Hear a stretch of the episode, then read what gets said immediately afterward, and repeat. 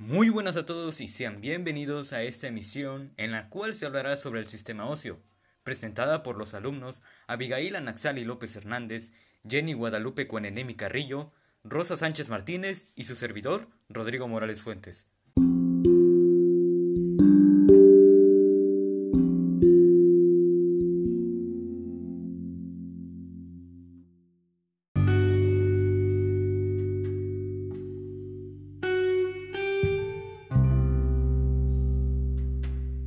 Antes de comenzar, quiero aclararles que este tema va dirigido a todas aquellas personas que se interesen sobre el cuerpo humano. En este caso se hablará sobre el sistema óseo. A continuación, mi compañera Jenny les hablará un poco acerca de este.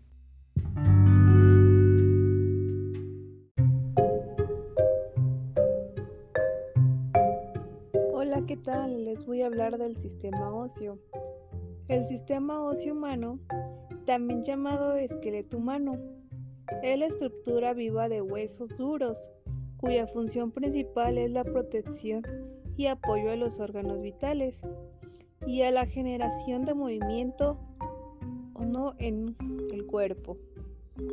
Los huesos en el sistema óseo no se tocan, sino se mantienen unidos gracias a los músculos, tendones y ligamentos. Los tendones fijan los músculos a los huesos y los ligamentos unen los huesos a otros huesos. Como dato curioso, los huesos del sistema óseo crecen a lo largo, longitudinalmente y a lo ancho como diámetro. Gracias.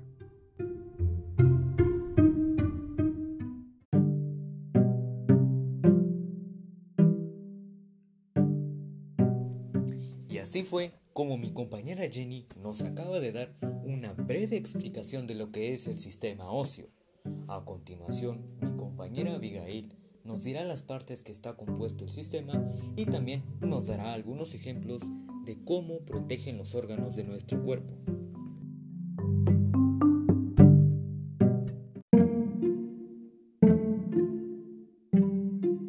Ahora hablaremos sobre las partes del sistema óseo y daré algunos ejemplos de cómo es que protege los órganos de nuestro cuerpo. Empezaremos hablando sobre el cráneo. Este está formado por placas duras que son curvas y cerradas, esto para evitar golpes en el cerebro. Las mandíbulas son las que dan apoyo a los dientes, y en el caso de las costillas y el esternón son los que protegen el corazón y los pulmones. La espina dorsal está formada de vértebras, protege la médula espinal y sirve de apoyo central para el cuerpo. Y finalmente los pies y manos, que dan flexibilidad y vigor al realizar algún movimiento. En el caso de los humanos, es habitual que el sistema óseo se divida en dos sectores para su estudio.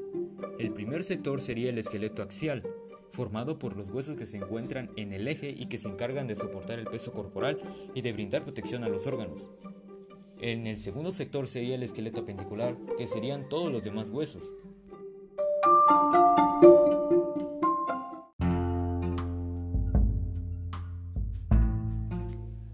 Ahora les hablaré la función que tiene un sistema óseo. La función de un sistema óseo, de este modo, es sostener el cuerpo, permitir la locomoción y proteger los órganos. Los huesos que forman el sistema se encuentran unidos a través de articulaciones y están compuestos por una clase de células conocidas como osteocitos. Los cartílagos, por su parte, permiten que los huesos no se junten.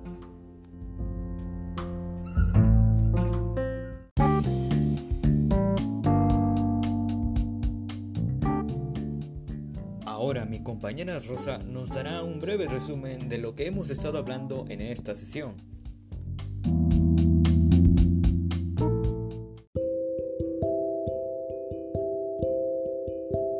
El sistema óseo es una estructura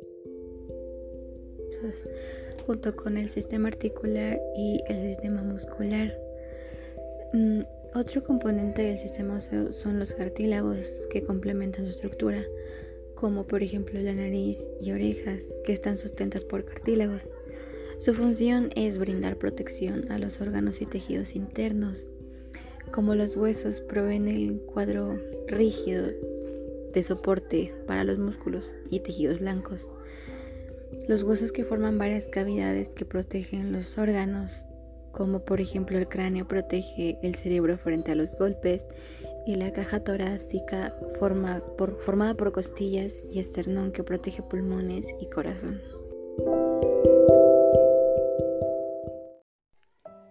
Y bueno, hemos llegado al final de esta transmisión. Pero ahora quiero hablarles un poco acerca de la importancia que tenemos que darle a nuestro sistema óseo. Hay que cuidarlo, hay que mantenerlo fuerte y sano. Lamentablemente, son muchas las enfermedades que pueden afectar el sistema óseo del ser humano. Una de las más comunes es la osteoporosis, que provoca un aumento en el ritmo al cual se pierde la masa ósea con respecto a su regeneración. Esto acarrea una reducción en la densidad cuya consecuencia es el debilitamiento de los huesos. Esta enfermedad afecta en especial a las personas de edad avanzada, sobre todo a mujeres que se encuentran en la fase posmenopáusica, dada a la pérdida de densidad y fuerza de los huesos. Se vuelven muy comunes las quebraduras por golpes y caídas leves, que no afectarían en absoluto a un individuo joven y sano. La cadera, la columna y la muñeca son las zonas más preocupantes